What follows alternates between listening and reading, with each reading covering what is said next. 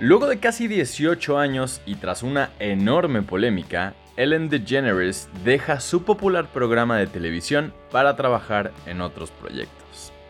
En 2013 transmitió en Estados Unidos el primer episodio de Ellen DeGeneres Show, un programa matutino en el que la actriz y comediante nos presenta entrevistas a celebridades y a personas del público, monólogos cómicos y presentaciones musicales.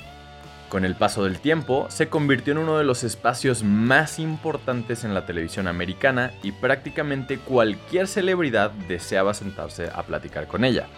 Sin embargo, y como cualquier cosa en la vida, todo tiene un ciclo y el del show de Ellen DeGeneres terminó. La propia conductora se encargó de confirmarlo en una entrevista con The Hollywood Reporter, donde señaló que después de casi 18 años ininterrumpidos al aire, se alejaría de la tele para dedicarse a otros proyectos en los que ha estado trabajando desde hace un buen tiempo y que según ella la están desafiando.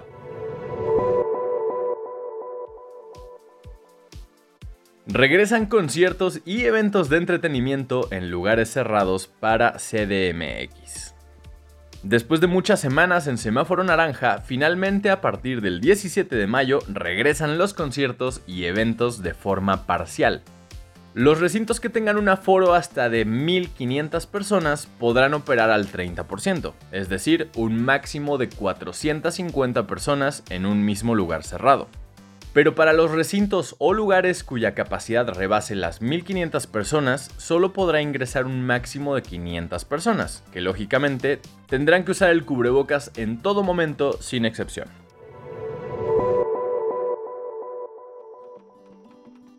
Foo Fighters, JC, Kraftwerk y más entran al Rock and Roll Hall of Fame 2021.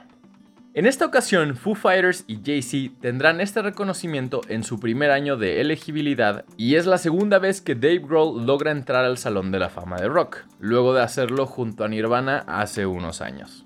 Por otra parte, Tina Turner, los Go-Go's, Todd Rundgren y Carol King también entraron e hicieron historia, pues tanto Carol como Tina se unieron a Stevie Nicks como las únicas mujeres que aparecen varias veces con distintos proyectos. A diferencia de la ceremonia del año pasado, que obviamente se tuvo que cancelar por la pandemia y que en su lugar transmitieron un especial con todos los artistas reconocidos, este 2021 sí habrá premiación presencial del Salón de la Fama del Rock and Roll. Esta se llevará a cabo el próximo 30 de octubre en el estadio Rocket Mortgage Fieldhouse de Cleveland, Ohio, aunque también se transmitirá después un especial en HBO y HBO Max.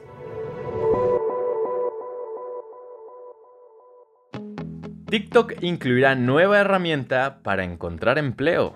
Como reporta Axios, fuentes dentro de TikTok confirmaron que la plataforma incluirá nuevas opciones para que las empresas ofrezcan trabajo a las audiencias Gen Z, una generación que poco a poco se incorpora al mercado laboral.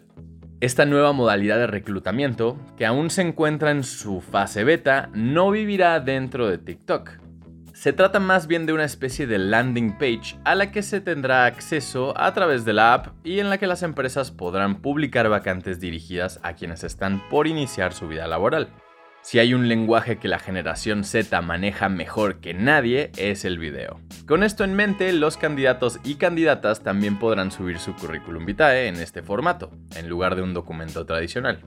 Quienes buscan empleo podrán publicar su video en perfiles personales, lo cual podría ayudar a que cada vez más personas conozcan este servicio.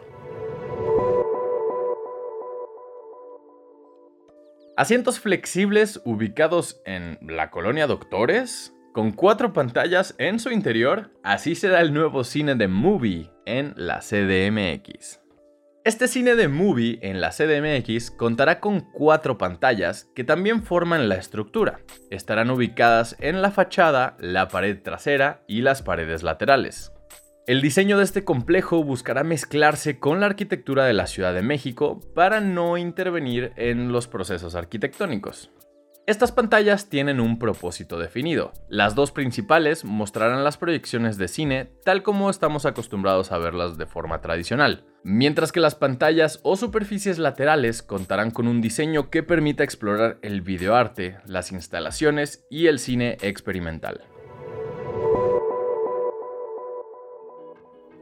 Buenas noticias. En breve iniciará el proceso de vacunación a embarazadas contra COVID en México, sin importar su edad, esto después de que fueron incluidas entre los grupos de riesgo. Las mujeres embarazadas podrán recibir la vacuna a partir de la novena semana de gestación. Lo primero que debes hacer es registrarte en la página vacunacovid.gov.mx. Ahí encontrarán la liga directa para registrarse, además de información sobre el COVID-19 en el embarazo. Se activarán puestos de vacunación en los municipios, por lo que es importante estar atenta a las fechas. Tras recibir la vacuna, es importante también que se dé aviso a su médico para el seguimiento prenatal. En caso de presentar datos de alarma tras la aplicación de la vacuna, podrán comunicarse al número 800 62 83 762.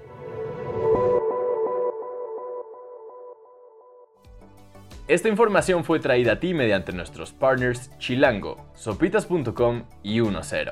Gracias por escuchar y no olvides suscribirte. Sintonízanos la próxima semana en el podcast oficial de Más por Más, donde encontrarás lo mejor de la web en un solo lugar.